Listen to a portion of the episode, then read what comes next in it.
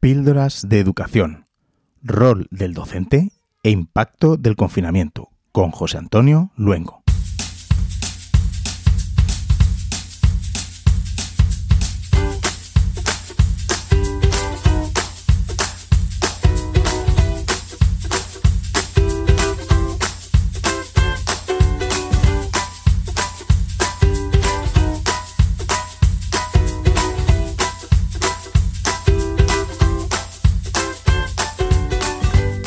Estás escuchando Píldoras de Educación, un podcast sobre innovación y cambio educativo.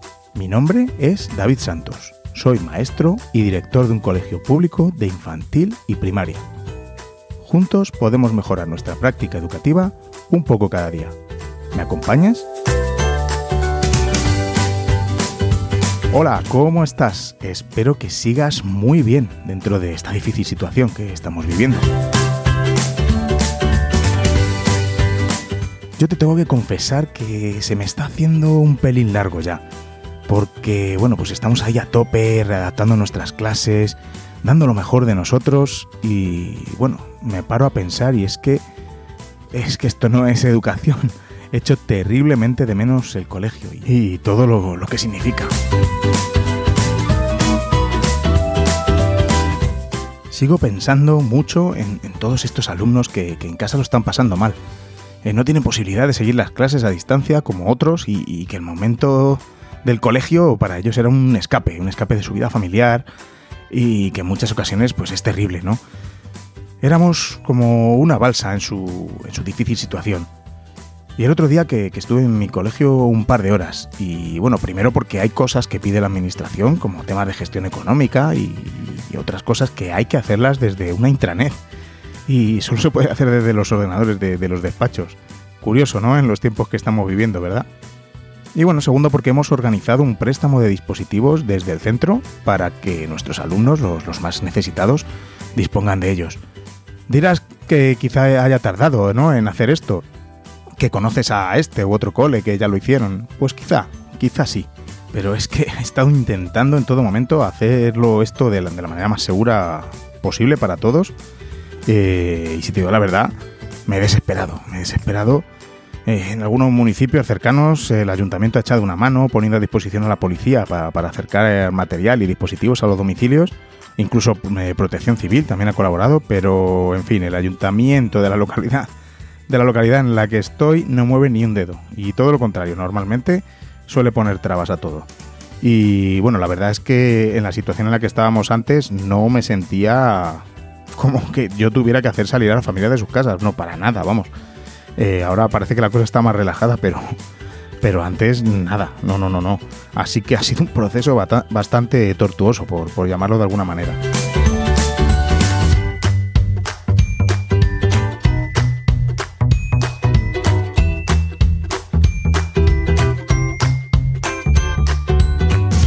Al estar en el centro, vacío, desangelado, me costó ponerme manos a la obra porque pues, se me hizo como un nudo en el corazón.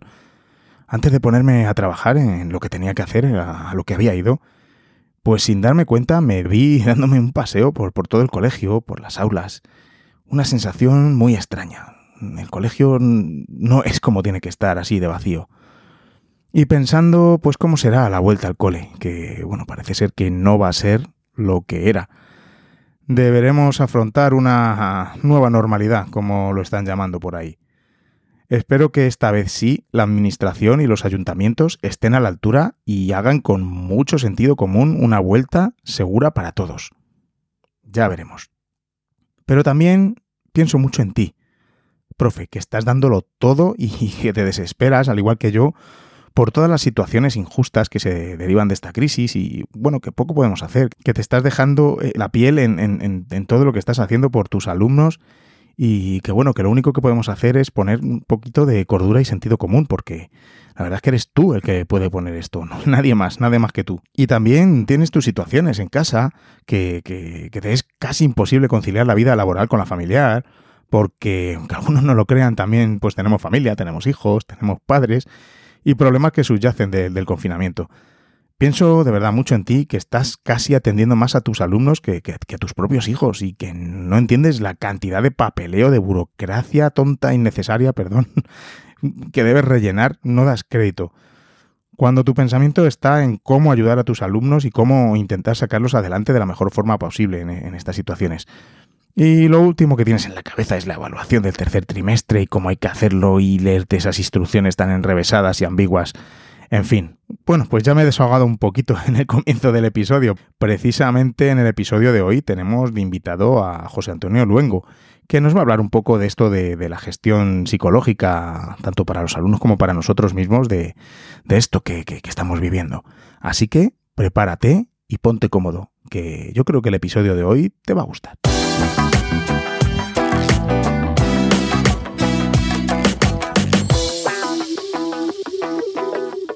Píldora de educación con David. Pues hoy tenemos de invitado a José Antonio Luengo Latorre, eh, licenciado en psicología, especialista en psicología educativa y sanitaria, secretario de la Junta de Gobierno del, Colegio de Psicólogos de Madrid y en la actualidad es miembro del equipo para la prevención del acoso escolar en, la Comunidad de Madrid, dependiente de, la Subdirección General de Inspección Educativa. Eh, hola José Antonio, bienvenido a Píldora de Educación. Es un placer tenerte hoy por aquí. ¿Qué tal? Buen día. Eh, es un honor para mí estar, estar contigo, con vosotros. Muy bien. ¿Algo más que añadir al resumen que he hecho de tu perfil? No, está bien, está bien así. pues mira, José Antonio, hace, hace meses que, la verdad que mm, quería invitarte al podcast, pero en realidad era para hablar sobre la convivencia en los centros y el acoso escolar. Pero bueno, la realidad, como sabemos, ha dado un giro tremendo, ¿no? Y, vamos a hablar de estas otras cosas, pero, pero que sí que, lo voy a dejar para más adelante, que me parece un tema mm, súper importante y así que ahí te dejo la invitación para otro, para otro momento. Muy bien. Algo podremos decir, no obstante, en relación con ese tema de la convivencia, del acoso escolar y, y, de esta situación de confinamiento. Alguna idea también se puede dar al respecto de lo que estamos viviendo y lo que estamos viendo. Claro, porque, bueno, yo supongo que esto ha cambiado un poco de, panorama, porque pueden seguir habiendo situaciones difíciles y complicadas en los centros. Sí, de hecho, de hecho, bueno, eh, mañana, día 2, es el, Día Internacional contra el Acoso Escolar y, mm, la, Consejería va, a sacar una nota al respecto, al respecto de, este, de este día, haciendo referencia Mm, sobre todo especialmente a que desgraciadamente el acoso escolar en su versión eh, cibernética virtual pues ha seguido presente.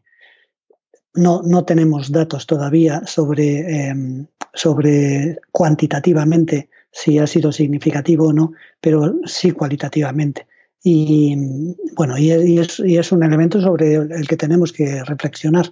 Y luego hay factores que tienen que ver con la convivencia, como, como un centro ha sabido, un centro educativo, los equipos docentes, eh, el profesorado, los tutores y tutoras han sabido seguir generando convivencia eh, a pesar de la suspensión em, temporal de la, actividad lectiva presencial. Porque, porque hay, ha habido muchas iniciativas de trabajo en grupo, de, reuniones en grupo, de videoconferencias grupales y demás, que, bueno, han marcado una nueva manera de interpretar la convivencia en una situación de confinamiento.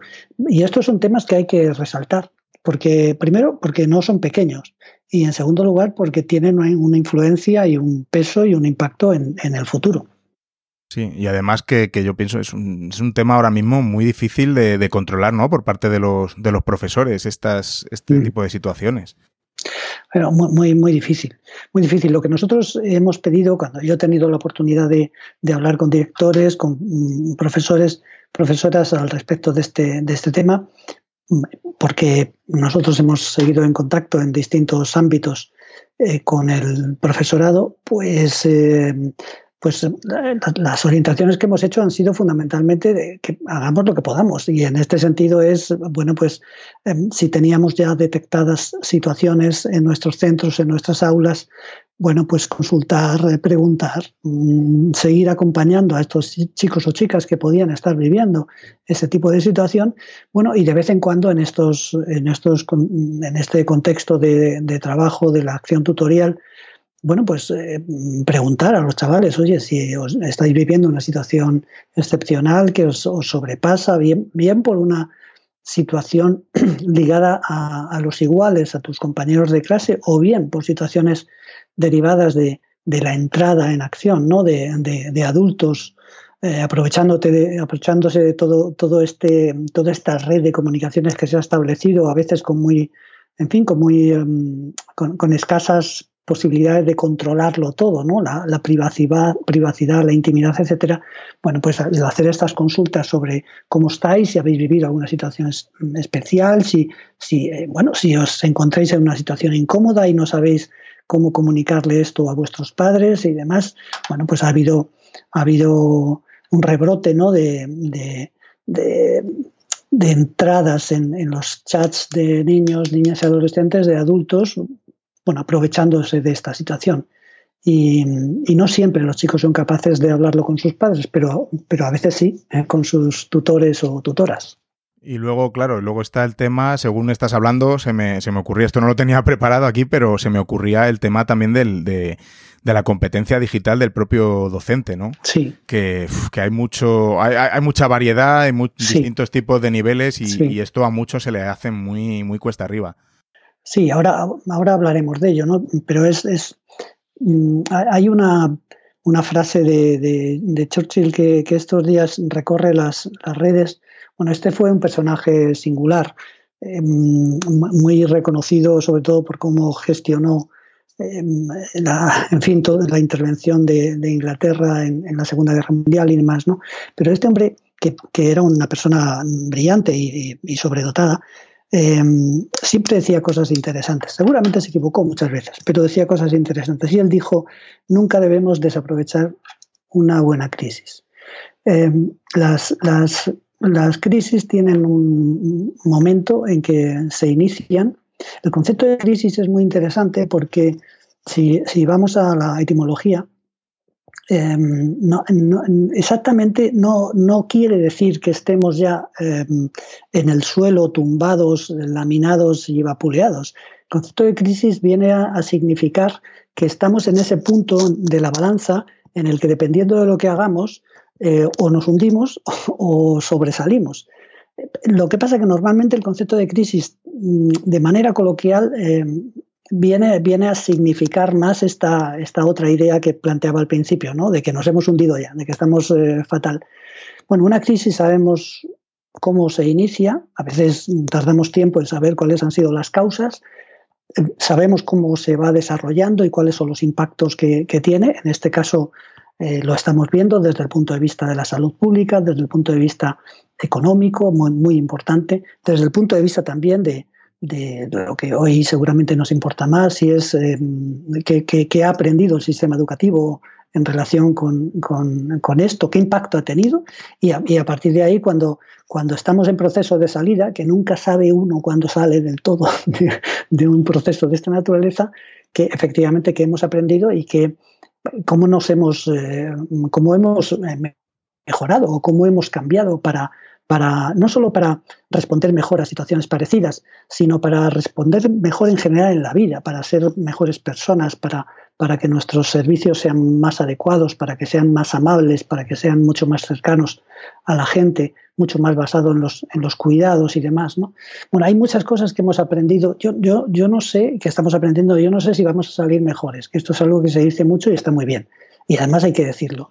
Mm, mejores como sociedad, pero desde luego mejores como personas individualmente sí tenemos posibilidad de, de, interpretarlo y sí tenemos posibilidad de saber en qué medida a mí, a ti, a mí, a las personas con las que convivimos, esto nos ha cambiado para, para mejor. Luego ya veremos si, si, la sociedad ha cambiado, pero, pero tenemos muchas posibilidades de, de mejora con estas, con estas situaciones, ¿no?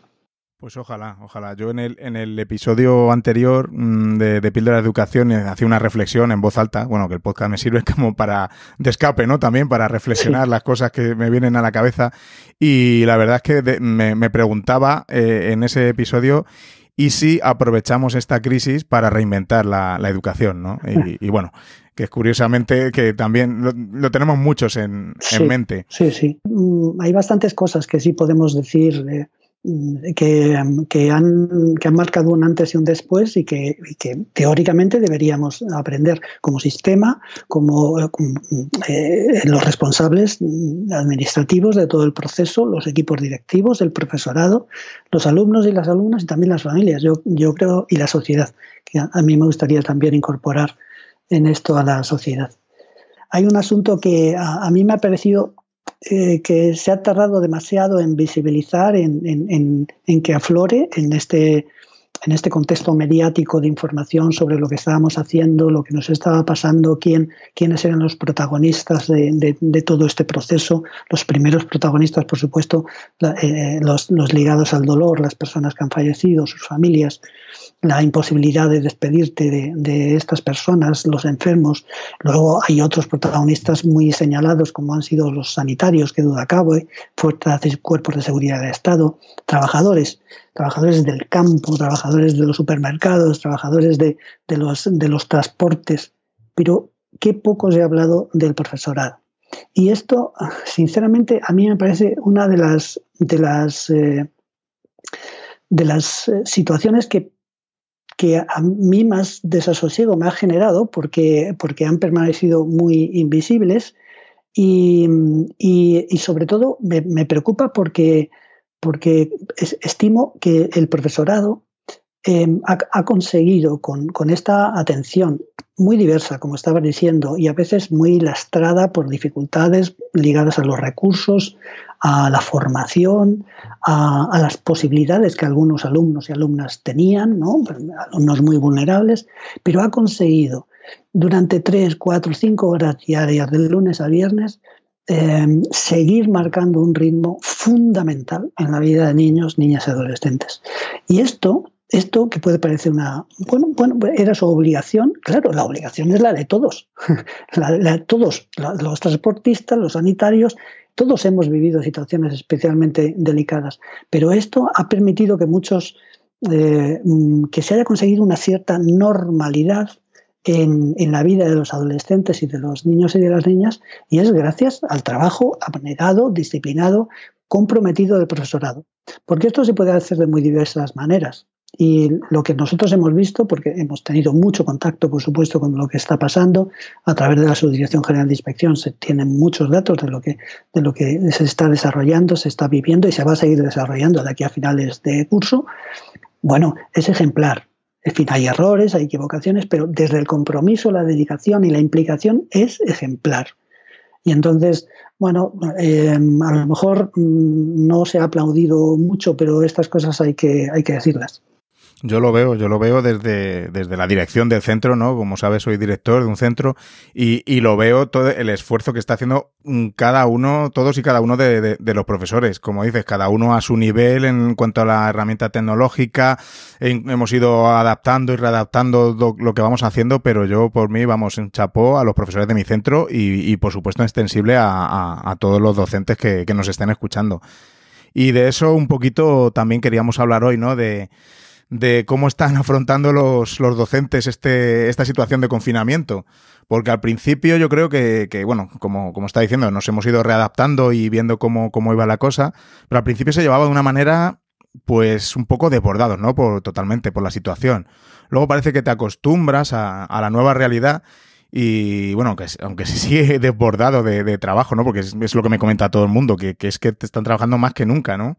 Sí. Y, y ahora tengo la sensación, pero esta es una sensación personal, eh, que entro en una fase como de de agotamiento y, a veces de desánimo, ¿no? No sé si esto tiene un poco mm, que ver con, esta situación de, confinamiento que estamos viviendo, que, bueno, claro, pues, por supuesto que será. Entonces, no sé, ¿qué recomendaciones nos darías así a los docentes para, afrontar este, estos hechos? Bueno, mira, en primer lugar, te diría que, mm, eh, eh, yo, yo doy clase eh, como profesor asociado en, en, una universidad desde hace tiempo, vamos, he estado en dos, y, y cuando, cuando pasamos eh, al plan Bologna, cuando el, plan Bologna se instauró como, como un marco para, para el, reglado de las enseñanzas universitarias y, demás, metodologías, formas de trato con los alumnos, etcétera, eh, te puedo decir que cambiaron tanto las cosas que, bueno, con la instauración de plataformas, del contacto casi cotidiano con el alumnado a través de estas plataformas del correo electrónico, de las orientaciones, de la solicitud de orientaciones, etcétera, etcétera, que, claro, ha, habido un antes y un después de, lo que era ir a dar tu clase en modo presencial, con, en, modo magistral casi, ¿no? Los alumnos cogían sus apuntes, presentabas tus materiales y, y hacías tus exámenes. Bueno, los que llevamos tiempo trabajando en el, en el sistema que implantó Bolonia y todo su, todo, toda su filosofía y su espíritu, sabemos que trabajar fundamentalmente no solo dando clases, sino trabajar utilizando las tecnologías, grabándote vídeos, em, desarrollando iniciativas de trabajo colaborativo, eh, construyendo a través de las, eh, de las aplicaciones que tenemos en Internet, eh, construyendo blogs em, participativos que permitan a los chavales evolucionar en, en, trabajo por proyectos y toda esta serie de cosas, el, el modo en que examinas, bueno, la carga de trabajo es tremenda, porque claro, mm. cuando tú tienes 50 alumnos, te están mandando correos permanentemente, ya sea Navidad, ya sea... Otra cosa es que tú te hagas, em, hagas tu horario, te planifiques y les digas, oye, mira, me, podéis mandar documentación, tal, yo os voy, pero los horarios son estos, no tenemos que saltárnoslos eh, y entender que si yo no respondo hasta una determinada hora es porque, eh, bueno, pues hay unos tiempos que tenemos que respetar de trabajo, de descanso y demás. Bueno, esto es algo que se ha vivido eh, que han vivido, eh, que habéis vivido en los centros educativos de manera muy significativa. No, bueno, no, no, no quiero decir que sea por falta de experiencia, sino probablemente por, por exceso de celo. Es decir, cuando tú te pones de buenas a primeras, casi de un día para otro te dicen, ahora tienes que conectar con tus alumnos, tienes que preparar materiales, tienes que grabarte vídeos, tienes que conectar, tienes que, tienes que em, preparar eh, em, actividades, tienes que corregirlas, tienes que animar, tienes que tal. Cuando esto se, lo puedes hacer presencialmente, te das cuenta de que es mucho más eficiente, porque, porque la cara, el cara a cara te lo permite, porque puedes coger a un alumno en el pasillo y decir quiero hablar un momento contigo, porque mm, puedes decidir un día, decir hoy no damos clase, hoy mm, eh, no damos clase de esta, eh, de, este, de esta materia, quiero que repasemos lo que hemos estado viendo, pero claro, cuando estás en tu casa, cuando no estás viendo la cara de tus alumnos, esto es tremendo. Entonces, ¿qué nos ha pasado? Pues eh, que, que, que seguramente hemos trabajado muchas más horas de las que teníamos que trabajar. Esto hay que decirlo así de claro. A veces es que utilizamos el lenguaje de manera muy eufemística y tal. No, hemos trabajado muchas más horas de las que teníamos que trabajar. Y esto no está bien. No está bien porque, porque nos, nos ha agotado antes, antes de tiempo. ¿Pero por qué lo hemos hecho? Porque en, en algunas ocasiones, por falta de, experiencia en este relato, ¿no? de, en esta situación, y en otras ocasiones, eh, bueno, pues porque hemos querido, hemos pecado de celo y, por eso te decía antes que qué pena que, esto no, no se haya visibilizado, no se haya hablado de las preocupaciones de los docentes, no se les haya preguntado en los medios de comunicación cómo estáis viviendo esto. Bueno, no ha sido algo, desde luego, habitual. Lo que, lo que es cierto, lo que es cierto es que mm, esto es como por utilizar un símil, perdón por lo, simple que es este símil, ¿no? Pero cuando tú, los que somos corredores de, fondo, utilizamos mucho eh, la experiencia emocional y psicológica de, la carrera para explicar muchas cosas. Pero esto es, esto es que nos dijeron un día, 15 mm, días vamos a estar en esta situación. En los colegios, en los equipos directivos, cuando yo hablaba con ellos, eh, ¿qué decíamos? Decíamos colegios, institutos, centros educativos, decíamos, bueno, esto se va a extender un poco más porque viene la Semana Santa y nos vamos a ir a la Semana Santa. lo decíamos así, pero el escenario con el que nos manejábamos era que probablemente después de Semana Santa esto pueda volver a la normalidad. Digo los días primeros nada más. Sí, y entonces, todos estábamos así. Sí. Todos. Entonces, ¿qué, ¿qué, pasa? Pues que inicias la carrera pensando que van a ser eh, tres kilómetros pero es que luego no son tres, ni diez, ni quince, ni veinte, eh, ni siquiera cuarenta. Es que no sabes los que van a ser. Y entonces eh, sales con, una, con un trote, con un trote pues eh, iluminado e, ilusionado, pensando que, tienes unos metros por delante, pero no, no los que verdaderamente luego van a ser. Y llega la situación de, cansancio psicológico, que está muy ligada a un número de horas mm, eh, excesivo que hemos utilizado, a un cierto desorden. A mí, a mí me ha pasado. A mí, me ha pasado, yo me ponía por las mañanas a, responder a, directores, a profesores, a, trabajar eh, en el contexto del, Colegio de la Psicología, en el, porque hemos desarrollado muchas iniciativas, hemos creado muchos dispositivos, hemos tenido que hablar con muchísima gente y demás. Y, y, y llegaba a las nueve de la noche y decía, joder, es que no me he levantado. Es que, es que sí, efectivamente, me he levantado a, y, me he comido una, pulga de, atún a las 12 de la mañana y qué bien me ha sentado y un, vaso de vino a la, una. Pero es que estabas permanentemente en esa, situación. Bueno, y, y entonces, y esto, y esto les ha pasado a, gran parte de los profesores y profesoras, de los docentes, de los eh, distintos trabajadores que trabajan en los centros educativos, porque, porque nos falta práctica. Nos, falta, nos ha faltado práctica y nos ha sobrado responsabilidades. Y bueno, ¿y ahora qué llega? Llega el cansancio. Entonces ahora tenemos, mm, el, profesor tiene que ser muy consciente, cada uno de nosotros tiene que ser muy consciente de lo que ha hecho, de cómo lo ha hecho, de las dificultades que ha tenido, de, del mérito que ha tenido hasta el momento en, en, todas las actuaciones. Y en este último tramo que nos, que nos queda, que, ya sabemos que salvo situaciones excepcionales que puedan estar ligados a los segundos de bachillerato, a lo mejor a cuartos de la ESO, ya veremos a ver, ¿no? Eh, que, eso sí permitiría que algún centro pudiera, que los centros pudieran abrir, porque si eh, con tan poco alumnado se podrían mantener el distanciamiento social, etcétera, etcétera, ¿no? Pero salvo eso, sabes, sabemos que vamos a septiembre. Yo creo que estos dos meses que nos quedan, mes y medio que nos queda, tienen que ser meses para trabajar sobre todo mucho lo emocional con los alumnos, lo emocional también con los compañeros, el, sentirnos mm, valorados, el, sentir que, estamos haciendo mucho más de lo, que hemos, de lo que podíamos pensar que podíamos hacer y en muchas ocasiones con recursos y con medios, bueno, pues que no, no, son los adecuados.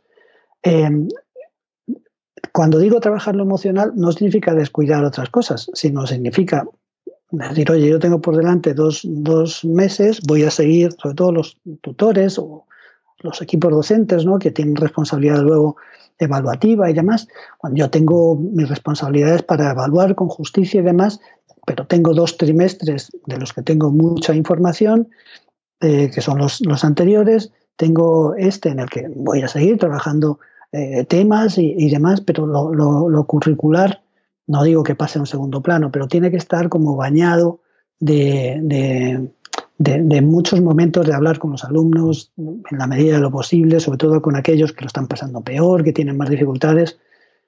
Ese, ese apoyo emocional eh, va, a ser muy bueno para el alumnado, pero muy bueno también para nosotros porque nos vamos a sentir muy, muy útiles en este proceso.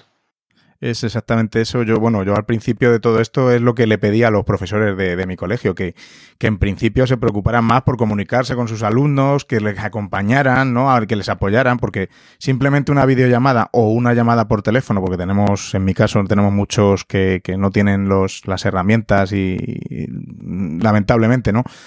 Y, y, que solo esa llamada a, a los niños les, les, les ponía felices, ¿no? Escuchar a sus profesores, eh, sobre todo nosotros que estamos en un cole de infantil y primaria, ¿no? Sí. Entonces, bueno, más que, sí, claro, por supuesto que estamos proponiendo actividades, tareas, proyectos, eh, pero bueno, mmm, tú no, sí, tú lo has dicho más o menos, pero yo lo digo, ¿no? Ahora mismo no es lo principal eh, en estos casos. Tenemos familias que, que sabemos las dificultades que están pasando, se les han muerto familiares, eh, familias que están yendo a trabajar y dejando a sus niños solos en casa. es, es, un drama, es un drama. Y luego, aparte también, eh, quería decir eh, la situación de los profesores, porque tenemos también solo en, en, mi centro, tenemos 32 mm, casos muy distintos, ¿no? Eh, desde que han estado azotados por, por el coronavirus con familiares hasta la difícil conciliación de la vida laboral con la familiar, que eso lo estoy viviendo yo en mis carnes con mis dos mellizos de seis años, que, que está, o sea, estoy atendiendo más al, colegio que, a mis propios hijos. Y bueno, mis hijos están en el colegio y, y, tienen sus tareas, sus actividades, y hay días que mm, nos es imposible a mi mujer y a mí ponernos con ellos porque estamos más dedicados al colegio que a nuestros propios hijos. Y sí que hay un momento en que tienes que parar y decir, no, hasta aquí el trabajo, porque es que mis hijos también tienen, tienen, que, tienen que tener a sus padres, ¿no? Y un poco de una, rutina. Es, pero es, muy complicado. Es necesario. Hay, en, este tipo de situaciones, desde el punto de vista psicológico, esto está muy, muy estudiado y muy analizado. Tendemos a, a perder de vista, perder de referencia Mm, con cierta facilidad eh, que, mm, que, yo puedo llegar hasta donde puedo llegar eh, y, que por lo tanto tengo, tengo también mis limitaciones. Eh, estar solo en casa con tu ordenador, con tus cosas, mandando correos, etcétera, etcétera, etcétera, te puede llegar a hacer pensar que es que todo depende de ti.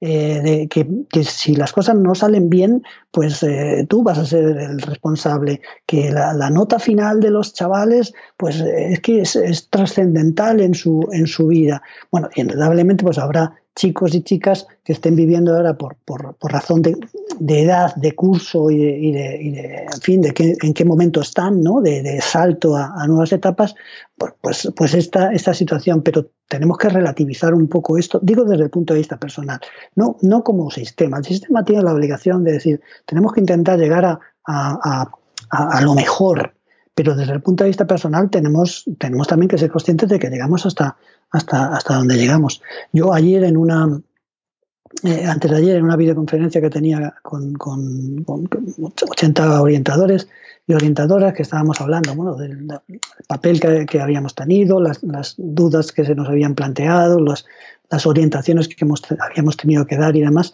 ponía el caso de, de una, una, situación que he vivido y en la que tuve que, que, intervenir para explicar hasta dónde pude llegar y para explicar que seguramente se quedaron cosas sin, sin, sin hacer. No, no sé si puede ser interesante que la comente. Sí, eh, sí, sí. Estamos hablando de una situación especialmente dramática, además, porque em, yo recibo un, un, un, WhatsApp de una orientadora de un instituto comunicándome que una alumna de, de, uno de los cursos de, su centro se, ha, se, había quitado la vida. Eh, y que me pedía por favor que si podía hablar con la directora para, para ver qué podíamos hacer porque bueno pues eh, estaban sobresaltados. Esto imagínate a, mediados de marzo es decir una, semana después de iniciado el confinamiento y demás no una situación absolutamente de, de golpe de shock y demás.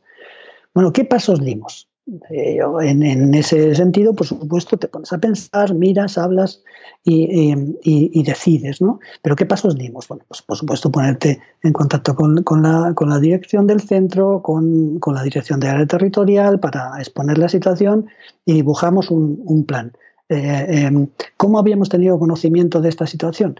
Porque una compañera mm, íntima amiga había, eh, había recibido un mensaje en, en WhatsApp eh, despidiéndose, mm, eh, la, niña que había fallecido, pues despidiéndose y demás. ¿no? Eh, esta, esta compañera, esta amiga, pues lo había leído, era una, una despedida ambigua.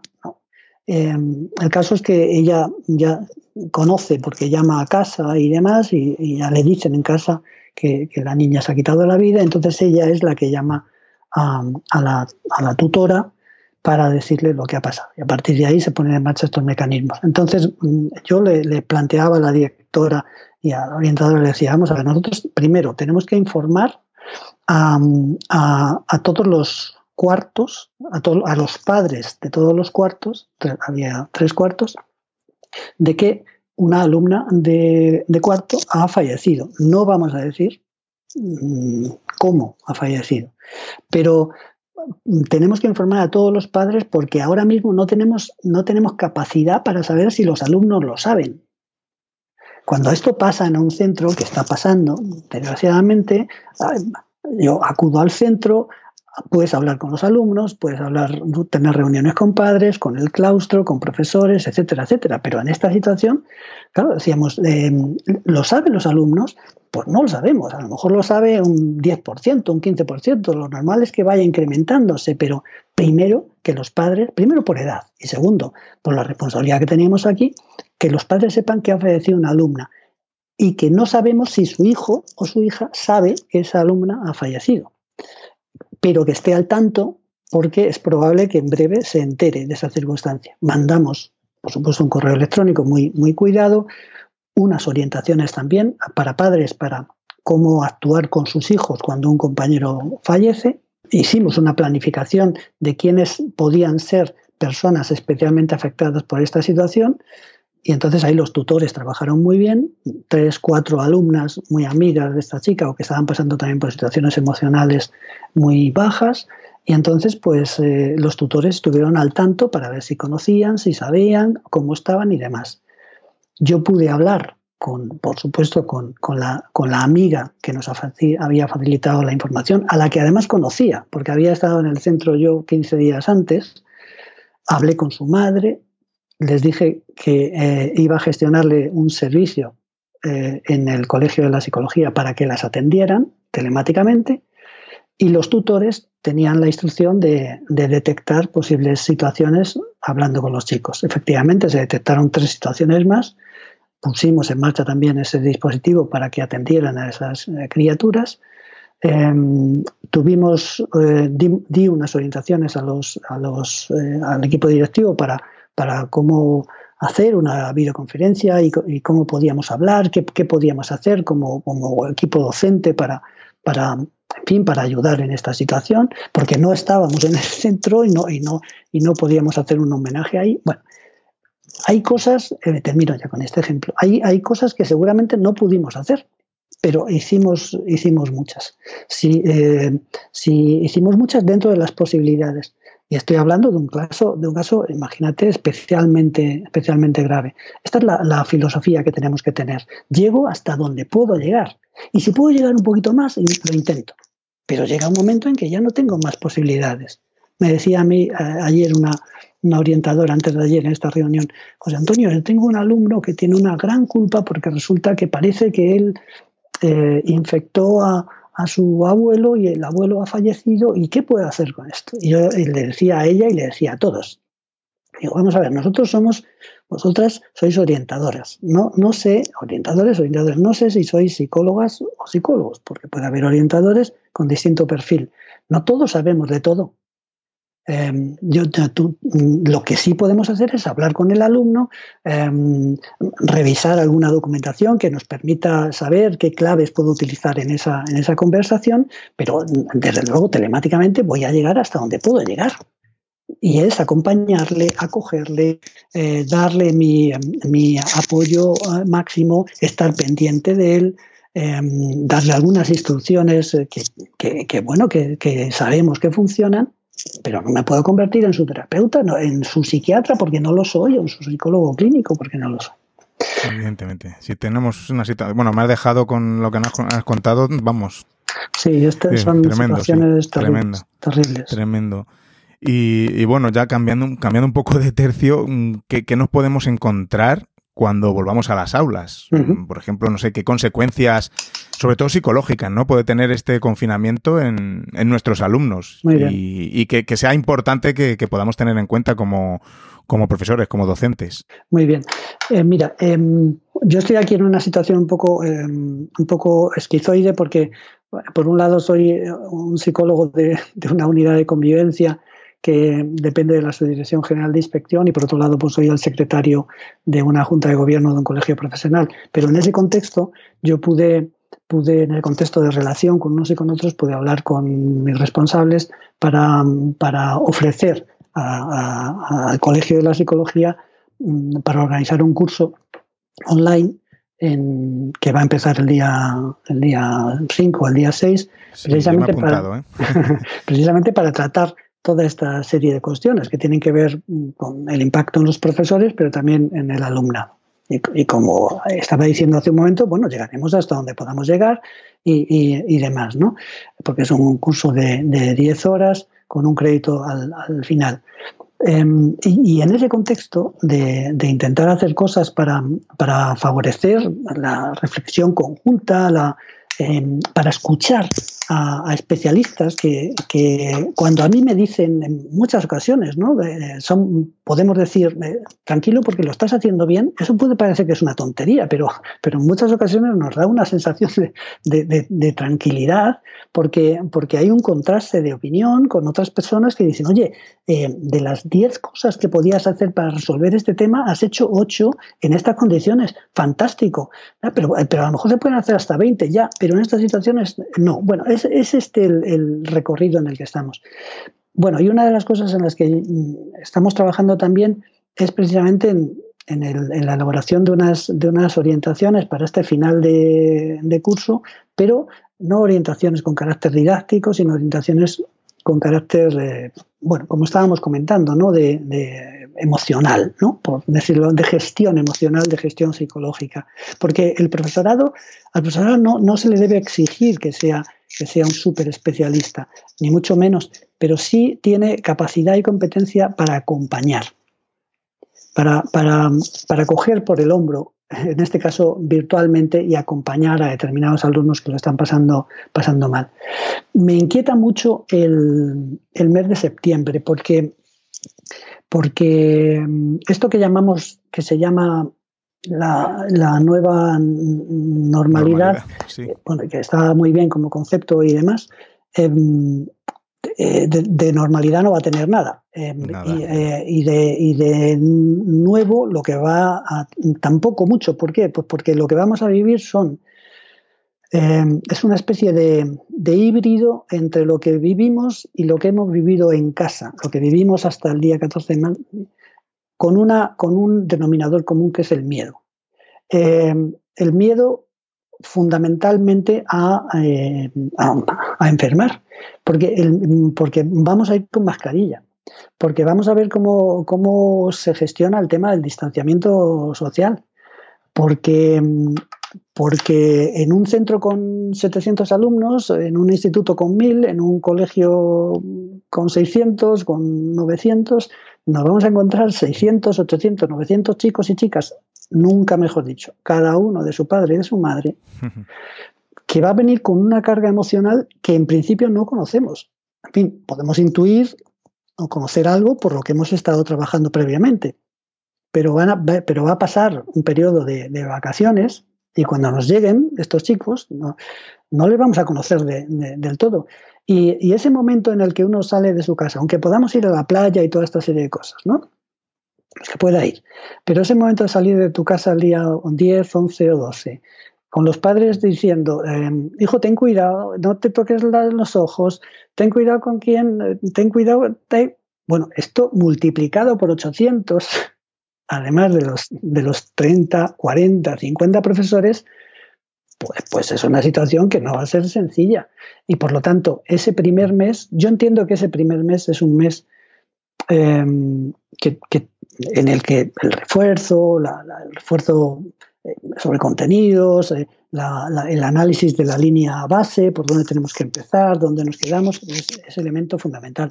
Pero, mm, desde luego, yo las orientaciones que estoy dando a mis jefes cuando me preguntan es que tenemos que decirles a los centros que entenderemos que ajusten sus horarios para que lo emocional, el debate, el diálogo, la conversación, al menos los primeros 15 días, sea un elemento eh, fundamental.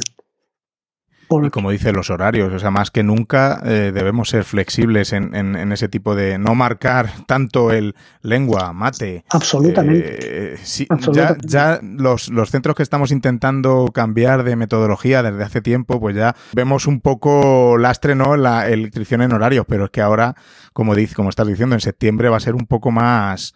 Sí. Eh, hay, que, hay que ser un poco más flexibles, sí, evidentemente. Va, a ser imprescindible porque y nos, y nos vamos a jugar mucho, porque sí es cierto que va, mm, va a ser, al menos hasta que tengamos una vacuna, va a ser una nueva escuela. Con, además, eh, el, el, ingrediente del que hablábamos al principio, con una serie de aprendizajes en positivo que hemos adquirido y que nos deberían instar a no quedarnos parados, sino decir, voy a darme este curso para cambiar las cosas, para, para que mm, eh, no estoy pensando en una nueva pandemia, aunque podríamos tener un nuevo brote que nos llevara a un confinamiento en el mes de noviembre o algo por el pero sin pensar en eso, para que, para que como centro tengamos garantías de con, los sistemas, con las plataformas, ya sean las que nos facilita la comunidad, la Consejería de Educación, ya sean, eh, en fin, todos los, eh, dispositivos que, se ponen en marcha eh, en, un, en, un, centro, a veces de manera autónoma y demás, pero con seguridad, para garantizar la privacidad de los datos y tal, para mejoremos un poco, ¿no? No, no, no, no queramos pasar del, del 2 al, al, 10 o del 3 al 10 o del 5 al 10, pero pasemos del 5 al 6, del, porque los chicos también han tenido un aprendizaje y es aquí eh, entender sobre todo al profesor como un mediador en el conocimiento.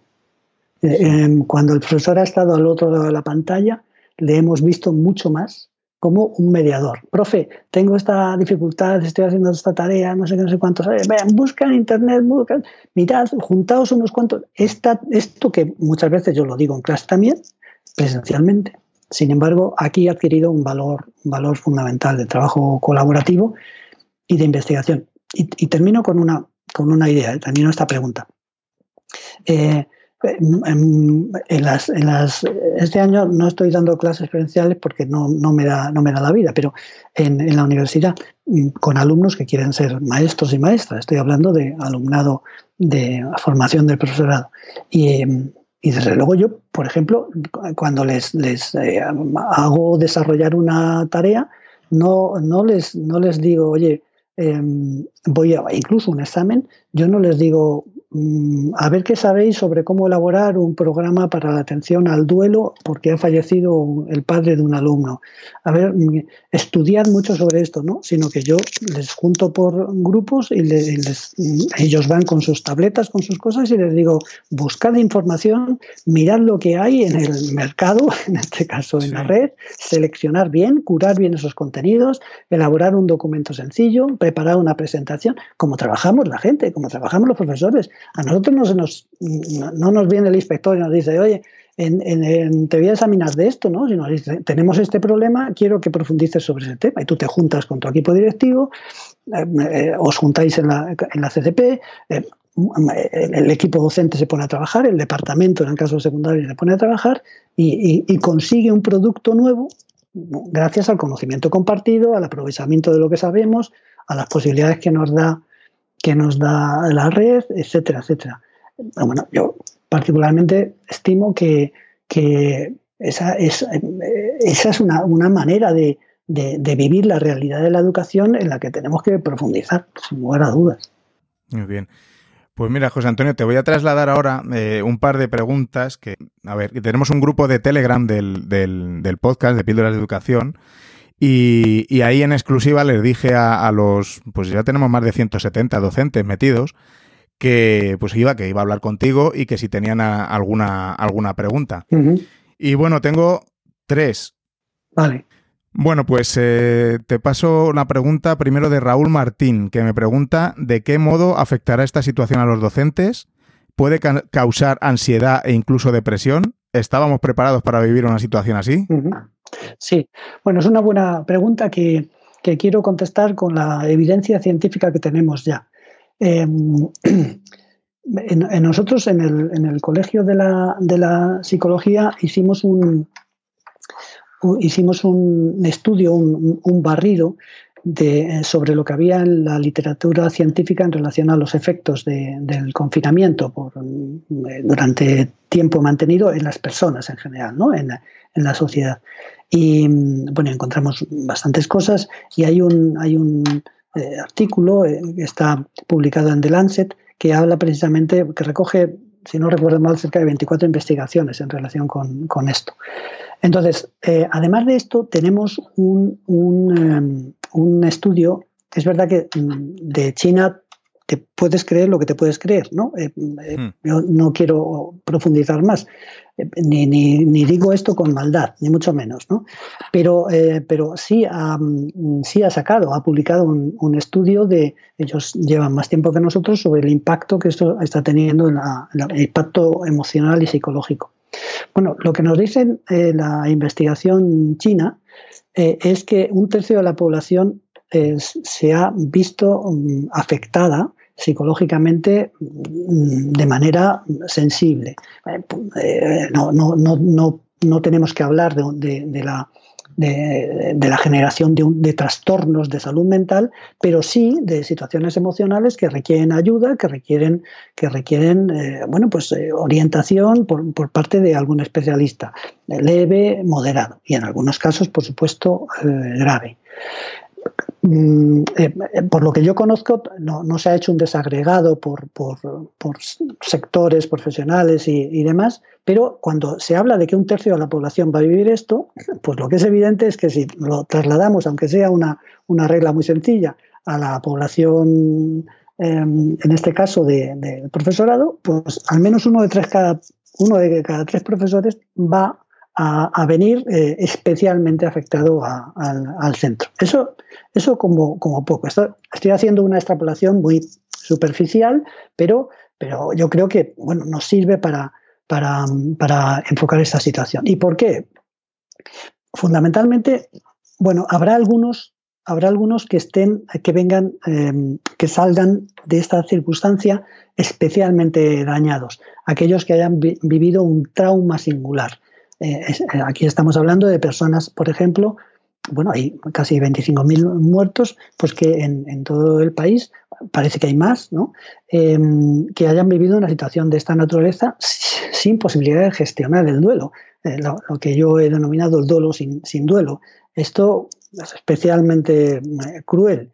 Eh, si bajamos un poco la escala de, dolor y de sufrimiento, hay muchas personas que afortunadamente han vivido experiencias que no han terminado en resultado de muerte, pero que sí han sido tremendamente traumáticas por el miedo, porque, porque mm, su, padre o su abuelo ha estado un mes en la UCI eh, sin saber si va a salir, sin poder verlo, etcétera, etcétera. Bueno, estamos hablando de situaciones de gran relevancia y que además que no se han podido gestionar bien, porque cuando tú te reúnes con tus hermanos, cuando tú te reúnes con tus amigos para despedir a, tu padre, bueno, ese, ese acto tiene un valor sanador tremendo, ¿no? Y, si no curativo, por lo menos sí, sí, paliativo. Es que esto ni se podía hacer, es que los hermanos cuyo padre fallecía no podían ni abrazarse el día, el día, si tenían la suerte de poder. Bueno, pues habrá muchos profesores que hayan vivido esta situación o que mm, o que por, su, por, por, por eh, en fin, circunstancias personales sean, sean, eh, sean personas más vulnerables al, efecto, al golpe, al, daño psicológico, al miedo. Eh, esto es evidente, es decir, que no, no, no hay que vivir una situación tremendamente dramática para, para percibir el daño en, en, ti. ¿no? esto está relacionado con, con un concepto, bueno, se habla mucho, por ejemplo, de la ansiedad. ¿no? La ansiedad probablemente es, eh, viene, viene la incertidumbre, la zozobra, el desasosiego, la inquietud, eh, los miedos y puede aparecer la ansiedad como sintomatología que resume eh, de una manera más, más amplia todo, todo, lo que, todo lo que uno puede vivir ahí. Cuando la ansiedad te ataca, te anula. Eh, te anula en lo personal, te anula en lo relacional, porque te, vacía, te, machaca, ¿no? Eh, dependiendo, por supuesto, también de los niveles y de cuánto tiempo se mantiene, etcétera, etcétera. Mm, pero cuando la ansiedad se mantiene mucho en el tiempo y se mantiene de manera extendida, y, pues eh, acaba provocando en, muchas ocasiones esto que llamamos el estrés postraumático. que es em, que yo le decía hace poco a una periodista, me preguntaba, ¿y esto del estrés postraumático qué es? Y, le decía, por supuesto, en una, en, una en una conversación amigable, le decía, pues mira, es el estrés que aparece después del trauma. Ahora lo entiendo mejor, me dijo, es que esto es importante porque el estrés postraumático no aparece durante el trauma, sino que aparece después. Aparece cuando acabo de correr, cuando termino la carrera. Y es cuando noto el cansancio y me caigo y me rompo. Sí, como su propio nombre indica, vamos. Efectivamente. Entonces, nos vamos a encontrar con situaciones de estas, mm, desde leves, pasando por moderadas a, graves. Entonces, eh, yo desde luego lo que, lo que, lo que, y tenemos un problema, eh, un problema lo tenemos, yo creo que en, toda España, y es que la red de salud mental eh, tiene muy pocos recursos, sinceramente. y, estamos llegando se está llegando no bien. No, te quiero decir nada con los niños y con los adolescentes. Entonces, eh, nosotros desde el Colegio de la Psicología ya hemos advertido a, quien corresponde que, esto va a llegar y que la gente va a necesitar, a lo mejor, por supuesto, puedes seguir trabajando, pero vas a necesitar un apoyo, un apoyo eh, de acompañamiento eh, terapéutico que, te permita ir en fin, superando esta, esta situación. El día a día te va a ayudar, pero, pero habrá muchas personas que necesiten alguien, claro, siempre está la iniciativa privada que te puede ayudar, ¿no? Eh, pero, pero bueno, yo creo que tenemos otras, otras responsabilidades. Pero fundamentalmente todo va a estar muy ligado a, la confluencia, a la conjunción de factores que tienen que ver con, eh, primero, el Em, la incertidumbre por verme sobrepasado por esta situación de la que hablábamos antes, pasado como profesional. Es decir, ¿qué hago yo ahora eh, con mis alumnos eh, al otro lado de la pantalla? Que esto puede llegar a agobiarte de manera significativa. Em, cuando además de, de, eso te encuentras eh, con que los grupos con los que trabajas o el grupo con el que trabajas, si eres tutor, pues eh, en fin, es especialmente vulnerable y, es todo muy difícil, pues la, sensación de insatisfacción, de, que no has llegado, de que no has podido cumplir con las exigencias y demás, esto, genera un daño tremendo en las personas. Em, luego están, eh, está el fenómeno del, del miedo. El miedo es una respuesta adaptativa psicológica y está bien, nos permite prepararnos ante, ante situaciones que nos, nos causan alarma, pero cuando el, miedo se vuelve eh, casi patológico, te, anula y te devasta, te, lamina, te, tumba y pareces un tente tieso. Eh, el, miedo a, la enfermedad, el miedo a... esto lo, estamos conociendo bien por lo que nos cuentan también los, eh, las personas que, los sanitarios que han estado trabajando en, eh, en, las UCIs, en, las, eh, en urgencias, mm, que, han vivido toda esta serie de, cuestiones. La desorientación tremenda por la cantidad de protocolos que se le plantaban, la, planteaban la sensación de inseguridad porque no tenían los, los equipos de protección individual que debían tener, el miedo a enfermar, el miedo a enfermar a sus familiares cuando volvían a casa, el, miedo a que, a que se le murieran eh, pacientes sin poder hacer nada. Bueno, sanitarios que han vivido esto, ojo con esa historia. Estamos hablando de un montón de, nuevos escenarios, ¿no? Para nuestra, ah, nuestra mente. absolutamente. Pero eso trasladado a la, función docente también tiene su, paralelo.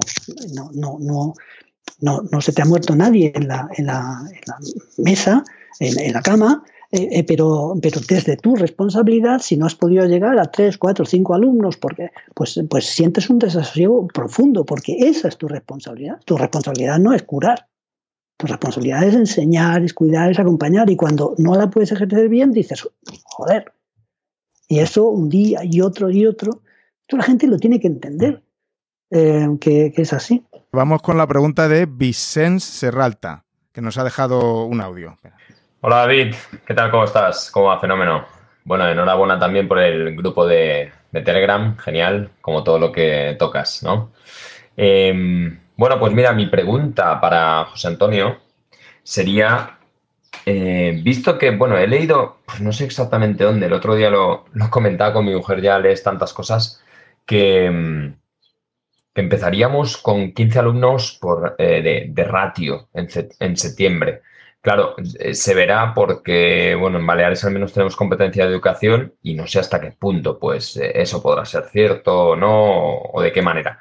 El tema es, en primaria, em, ¿veis factible un modelo blended learning, por ejemplo? Em, pues no, no, lo sé. Claro, estamos en, tiempos de, tanto cambio que, a ver, a ver como psicólogo qué puedo ofrecer al hecho de, de que alumnos tan pequeños, ¿no? Hasta 12 años, pues un momento dado mm, no puedan asistir a clase como, como debería. ¿Sí? Bueno, ahí está. Venga, un abrazo. Sí, bueno, es, es una pregunta interesante.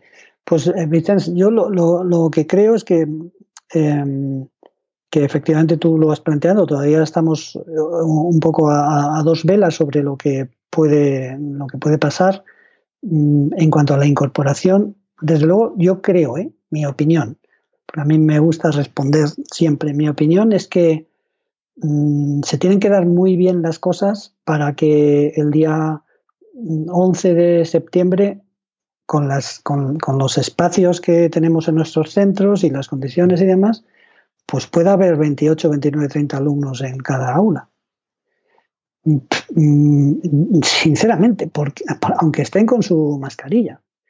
Entonces, eh, tirando por las cuentas de la abuela, eh, ¿qué soluciones tiene esto? Eh, o bien, mm, o bien que, algunos alumnos vayan lunes, miércoles y viernes la primera semana y martes y jueves la segunda y los otros al revés, de manera que puedas tener eso, puedas tener 15 alumnos por, aula, porque lo que no vas a hacer es desdoblar desdoblar, eh, o sea, hacer dos turnos, ¿no? de, mañana, tarde y, noche, eh, y complementar esa, esa posibilidad con, con, en fin, con, la, con la mejora de este aprendizaje virtual, de este, de este seguimiento del que, de este seguimiento a través de, de las aplicaciones telemáticas y demás, que, que, tendríamos que desarrollar y, que las administraciones deberían cuidar y mimar para prepararnos buenos paquetes, paquetes eh, de material, de, tanto de hardware como de software,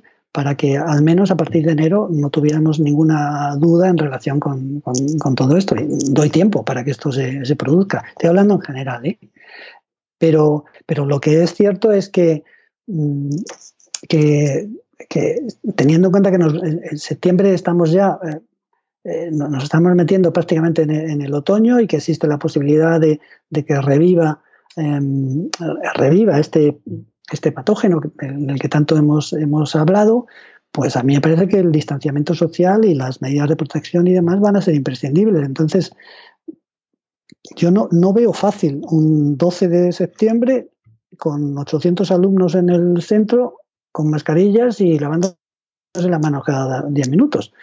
Em, no lo veo. Entonces, eh, desde luego, a mí me parece que la posibilidad de, alternar el e-learning em, con, con, la actividad presencial va a ser una necesidad. Ojalá me equivoque. Desde luego se nos presentan tiempos complicados, ¿no? Y para la administración, con todo lo que, lo que tendrá que, manejar, instrucciones, etcétera. Pero bueno, veremos. Y vamos con la última pregunta de este grupo de, Telegram de Píldoras de Educación. Es Enrique Pedro. Vamos, a, vamos con su audio. ¿Cómo imaginas que serán los colegios cuando todo vuelva a la normalidad? Es decir, ¿crees que los profesores volverán masivamente a una metodología tradicional, a la clase magistral y el libro de texto? ¿O por el contrario, introducirán en sus clases de manera ordinaria y rutinaria cosas, herramientas de las que han estado experimentando durante este encierro? Sí, pero, pero bueno, pero es muy, es muy interesante tu pregunta. Eh, yo, yo creo que nos vamos a encontrar una situación mm, mejor, quiero decir mejor, con, con perspectiva, de mejora. Eh, nos vamos a encontrar, todos lo sabemos, eh, entre los compañeros que trabajamos eh, y compañeras que trabajamos en este mundo, aquí en Madrid hay 50.000 funcionarios y funcionarias docentes, pues hay absolutamente de todo, ¿no? Desde, desde eh, cortes de, edad, eh, formación, em, disponibilidad, em, interés, en fin, hay tantas variables pero yo soy un profundo creyente en los equipos directivos y, a mí me parece que los equipos directivos que, mm, llevan tiempo mejorando mucho eh, van, a, van a mover los hilos para que, primero, para presionar a quien corresponda, para, como decía hace un momento, para que les doten de buenas herramientas cuanto antes y, en segundo lugar, para, para que se muevan cosas y para que experimentemos nuevas maneras de, hacer. Porque, porque vuelvo a insistir en una idea y perdonadme que la, repita. Em, voy, a, poner un, ejemplo. Cuando no, lo hago, no lo hago todos los primeros, cuando inicio la clase con, estos alumnos de magisterio, pero, eh, pero sí lo hago con algunas clases y casi todos los años lo he hecho. El primer día de clase, eh, según estamos sentados y demás, les digo, mirad, yo me voy a salir 10 minutos y vais a colocar el aula como penséis que va a ser más adecuado para el aprendizaje y para el proceso participativo, educativo que vamos a vivir durante este cuatrimestre. Se me quedan mirando y, seguramente están pensando, nos ha tocado el, el, el profe pirao y, qué, miedo, que, este, que querrá, que, querrá con esto, que nos está examinando ya. Y entonces yo suelo decirles, oye, de verdad que no, que soy una persona normal. Si lo que quiero decir es que vamos a estar cuatro meses juntos y os pido que tengáis esta capacidad para, de iniciativa para decir, oye, cuatro meses em, cuatro meses eh, trabajando con este profesor en una determinada asignatura, a mí me gustaría que el ambiente fuera este. La, ubicación en el espacio, cómo colocamos las mesas, etcétera, etcétera. Y entonces se me quedan mirando, ah, probablemente yo me acerco un poco más ahí a su corazón y demás, pero todavía deben seguir pensando que soy el raro. Pero eh, en general siempre mejoramos. ¿Por qué? Porque al final disponemos el espacio de una manera mucho más colaborativa y participativa pues muy en la línea de la academia aristotélica y, platónica, donde nos vemos las caras y demás. digo esto porque, porque todo está mediatizado por los recursos y demás, ¿no? recursos económicos. Eh, hablo, en este caso estoy hablando de cómo, cómo mm, construimos los centros educativos, ¿no? con, qué, con qué diseño y demás. Eh, pero pero cuando uno va, acude a, centros educativos construidos por la iniciativa privada y demás y ve, las cosas que ve, dice, madre mía, esto ojalá pudiera tener esto, ¿no? Estas aulas abiertas, estos espacios compartidos, estos, eh, en fin, esta, esta, luz, esta, bueno, toda esta serie de cuestiones. Em, estamos en una escuela todavía pues es que estamos ya en el 21, pero es que es muy del 19, al, menos en, cuesta, cuesta cambiar, sí. determinadas cosas. Y yo creo que apelando a, ya digo, a, cómo los equipos directivos mm, están cada vez gestionando mejor sus responsabilidades y demás, creo que ahí vamos a tener un, un, elemento que nos va a ayudar a mejorar en la línea de lo que tú decías. Pues esperemos, esperemos que este cambio se vayan dando con la excusa de, también de esta crisis. Bueno, José Antonio, si te parece, vamos ahora para ir terminando con unas preguntas así más, más distendidas, ¿no? Muy bien. Bueno, vamos allá. Mm, un libro. Eh, juntos, eh, nada más. Juntos, coma, nada más. De Ana Gavalda. Me lo apunto porque no lo conozco. Bueno, es eh, además es muy, muy, muy, muy adecuado para este, estos momentos que estamos viviendo. Em, una maravilla. ¿Una película? Me quedo con una película francesa. Me gustan mucho. Yo no soy nada, especialista en cine. ¿eh? Cuando hablamos así de cine francés o alemán y demás, damos podemos dar la sensación de que sabemos mucho de esto. No. Lo que pasa es que este cine intimista francés me hace sentir bien. Y hay una película que se llama Pequeñas Mentiras sin importancia, que es eh, muy, muy, muy bonita y muy humana y, que, que, habla, que habla de, del, ser, del ser humano. Ah, es, es, muy cercana a lo que vivimos también los, los eh, españoles. Y, en fin, en, relación con, con, las, con las amistades, con lo que decimos, con cómo somos, las pantallas que nos ponemos a veces para, para parecer otros, diferentes. José Antonio, no sé si, si eres eh, muy de series, de, televisión, de Netflix o de lo que sea. ¿Alguna serie? Pues no, no soy, no soy muy de series, pero, pero alguna, alguna he visto. Mm, me resultó muy, muy interesante para mi trabajo. Me resultaron muy interesantes para mi trabajo dos. Una, una que ya hemos oído mucho, que es la de Por 13 razones, sobre todo en su primer, primera temporada. Y dos, eh, que es una serie absolutamente brillante, eh, en el que cada capítulo tiene su propia historia, que es la de Black Mirror, que es la que nos sitúa en ese escenario mm, donde las tecnologías son serán o son prácticamente lo, único importante, ¿no? Sí, es tan fenomenal. ¿Una comida? Pues el, me gustan mucho las, la cuchara. Eh, las, buenas judías pintas o eh, de estas riojanas o una fabada asturiana. También el, el, arroz, el arroz de el arroz banda, el caldero murciano, es especial. Y un lugar para vivir, para visitar. Sí, Cádiz. Cádiz, Y dos preguntas así más educativas, rápidas, sin no mucha explicación. ¿Deberes sí o deberes no? Toma ya. sí. pues yo creo que mm, tareas sí. ¿Y libros de texto sí o libros de texto no? Libros, no, está muy bien. Yo me decanto más por libros de texto bien seleccionados y tratados luego em, de manera flexible por, los profesores con otros muchos materiales. Eso es. es. básicamente lo que digo yo siempre. Digo, bueno, el libro, el libro, de texto como único manual, pues bueno, pues tiene sus limitaciones, pero si lo adquirimos como un material más, ¿no? Pues fenomenal. Bueno, José Antonio, pues un último mensaje, consejo para los oyentes de Píldora de Educación.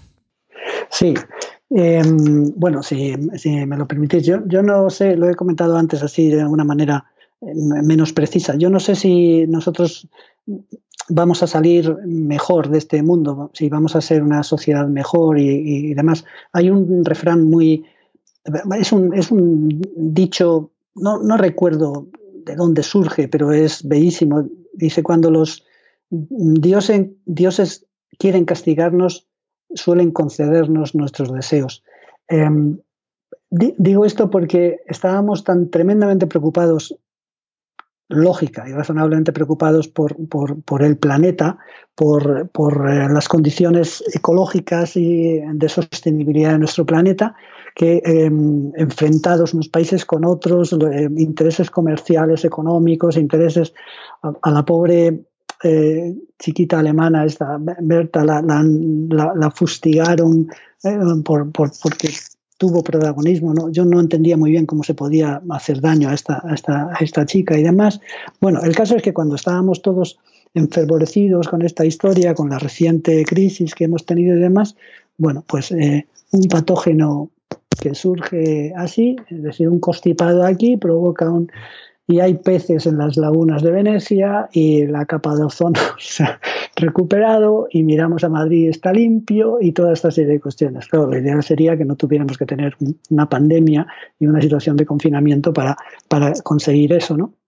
Pero lo que es cierto es que algo nos permitirá reflexionar como sociedad.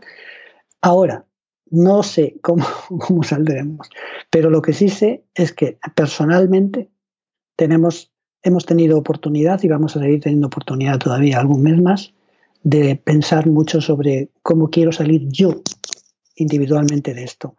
Y cuando digo, hablo de mí, hablo también, por supuesto, de las personas más cercanas a mí, de mis amigos, de mis, de mis familiares, de mis amigos, de mis compañeros, cómo quiero ser yo en el mundo en, este, en esta normalidad o anormalidad que nos va a llegar. Y, esa, esa, es una, esa es una eh, acción muy potente. Es decir, que eh, si, si, yo consigo sentirme mejor como persona, más bondadosa, más compasiva, más solidaria, más cercana a mi gente, más equilibrada, después de todo este proceso, bueno, pues el mundo a lo mejor no se ha modificado, pero pero yo sí tendré capacidad de influir en, las personas más cercanas, ¿no? Pues genial. Pues muchas gracias, José Antonio. Ha sido un auténtico placer contar contigo en el episodio de hoy. Yo, vamos, mm, aprendo mucho de esta conversación contigo y espero que, que los oyentes también. bueno, pues nada, ha sido un placer auténtico, ¿eh?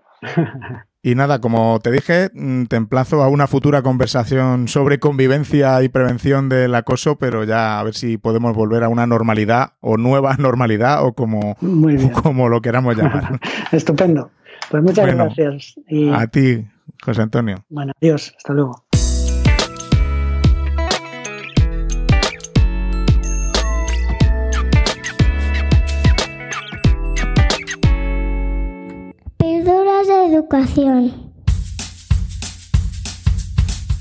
¿Qué te ha parecido todo lo que nos ha contado José Antonio?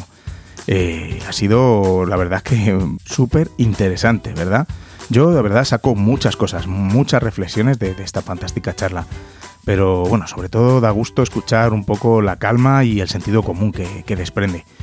Eh, da gusto con todo lo que está cayendo. La verdad es que tengo ganas de empezar el MOOC que, dirige y, que seguro que contiene muchos más consejos y, recomendaciones. Sé que solo está disponible para la Comunidad de Madrid, pero bueno, si alguno estuviera interesado, pues con mucho gusto le pasaré el resumen que, yo haga, que me gusta tomar notas de todos los cursos que hago y, bueno, sería un resumen bastante extenso. Solo tienes que contactar conmigo por los medios habituales, como por Twitter o Instagram, que soy arroba davidsantos-a o en la página web píldorasdeeducación.com donde puedes encontrar más, más formas de, contactar conmigo. Por supuesto, puedes unirte al grupo de Telegram del podcast en t.me barra píldoras de educación, donde somos ya 170 docentes inquietos y en el que se me ocurrirán sorpresitas y exclusivas dentro del grupo, mm, ya pensaré algo. Como ves, he cambiado la numeración de los últimos episodios por si te ha vuelto a saltar en tu podcatcher. Pero es que pues, los episodios de edición extra, pues quería que también contaran ¿no? en, esta numeración. Pues no sé, cosas de podcaster loco. Por eso el que acabas de escuchar es el episodio 43. Ya sabes, para enterarte de que sale un nuevo episodio es tan fácil como suscribirte en tu aplicación de podcast favorita. Apple Podcast, Google Podcast, Spreaker, Overcast, Castro, Evox, vamos, tienes infinidad de ellas. Así te saltará un aviso de que un nuevo episodio está disponible. Porque tengo varias cosas apuntadas que son carne de cañón para un episodio extra y ya sabes, más cortito. Mucho ánimo, no desfallezcas porque estás haciendo una labor fundamental en esta crisis. Tienes todo mi reconocimiento y, mi apoyo. Muchas gracias por escuchar y por tus valoraciones de 5 estrellas en Apple Podcast o donde sea que me escuches. Estás ayudando de esta manera a hacer más visible el podcast. Y vamos, si ya compartes el podcast con, algún docente que crees que le va a gustar, pues ya sería la leche.